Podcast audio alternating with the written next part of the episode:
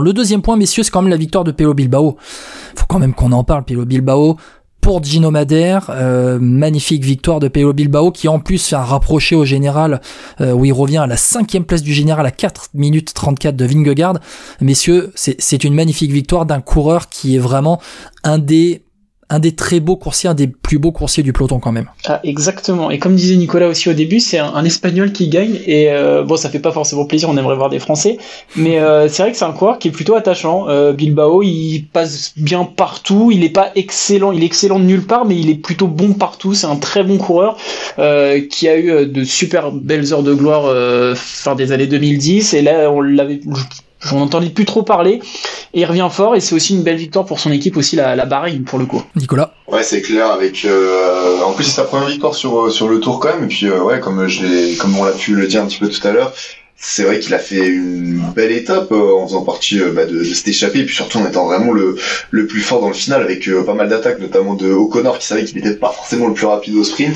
Et derrière il est bien revenu et mais sur le sprint vraiment c'est c'est le plus fort quoi.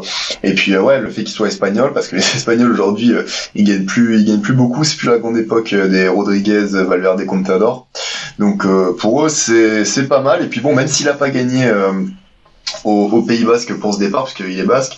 Euh, c'est quand même euh, sympa on va dire qu'il puisse que ce soit lui qui puisse gagner euh, sur ce Tour de France qui justement part, part du Pays Basque. Et puis évidemment l'hommage à Gino Madère qui qui est très symbolique. Et toute l'équipe a vraiment une pensée pour Gino Madère sur ce Tour de France, le décès du coureur suisse, il y a à peine deux semaines, donc ça marque, hein, ça marque vraiment les esprits. Bilbao qui avait fait cinquième à Saint-Sébastien en début de tour, je regarde sa fiche hein, depuis le début de, de saison, il avait fait un bon début de saison, troisième au Down Under, quatrième au Tour de la, la communauté de Valence, quatrième à l'UAE Tour, septième au Strade Bianchi, puis après il avait je vais pas dire un peu disparu, mais euh, la campagne d'Ardennaise a été euh, a pas été bonne. Et là, il était, euh, ouais, il est pas mal sur ce Tour de France. Il revient cinquième du général. Faudra faire attention. Il a de vraies bonnes jambes et c'est un coureur qui est capable d'accrocher un top 5 au final à Paris. Donc va falloir le, suivre, messieurs. Attention, instant quiz, instant peut-être une colle.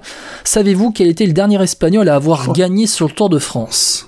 Le dernier espagnol à avoir gagné sur le Tour de France.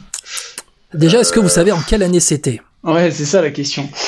Euh, ah, je, pense que ça devait être 2017, 2018, j'ai envie de dire. Ah, bien joué. 2018. 2018. Alors, est-ce que vous avez le coureur? Oscar Frère Oscar Frère, Oscar Fréré ou, euh, ou un autre, non? Ouais. Non, Fréré, ouais. Ouais, Oscar Fréré, non, c'est beaucoup plus loin. Oscar Fréré, c'était il y a plus de 10 ans. C'était, et en plus, tu es presque au niveau du nom. Allez, Nico, c'est pour toi. il roule chez Ineos aujourd'hui. Il roule chez Ineos aujourd'hui. Euh... Il est basque aussi, il me semble. Il est basque aussi. Euh...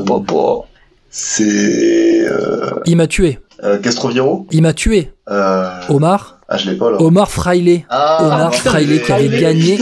bah oui. Eh, Omar m'a tué les gars. Bah oui, bien sûr. Ah, euh, ça c'était pour le jeu de mots. Euh, Amende en 2018 sur euh, après la montée Jalabert.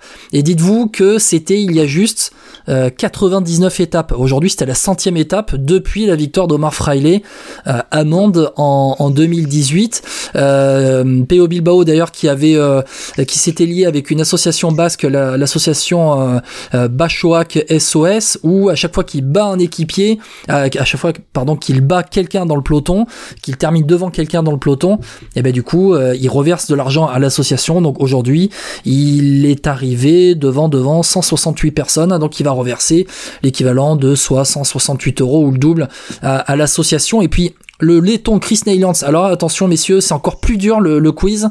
Euh, le laiton Chris Neylands qui est parti dans le final, qui a été repris à trois bandes de l'arrivée et qui euh, au final euh, fait quatrième du jour. Chris Neylands a été repris. Quel était le seul laiton à avoir gagné sur le Tour de France avant que bah, peut-être Chris Neylands ne gagne aujourd'hui? Qui c'était? C'est très très dur. C'est très très dur. Je crois que ça devait être un laiton dans les années 90 qui avait dû finir sur le podium, quelque chose comme ça. Euh, mais alors son nom. Euh... Alors, je, te donne le prénom, Piotr. Ouais, non là. Ça commence par un U. Ça commence par un U. Ah, j'ai pas. C'est très dur, je te le donne direct. Piotr Ugrumov. Piotr Ugrumov, il gagne en 1994, il gagne deux étapes de suite à Cluse et à Avoria, les 18e et 19e étapes de ce Tour 94. Et dites-vous qu'après la victoire de Ugrumov sur la 19e étape, Chris Neylands, il naît 27 jours après cette victoire du Grumov. Donc voilà pour le petit clin d'œil.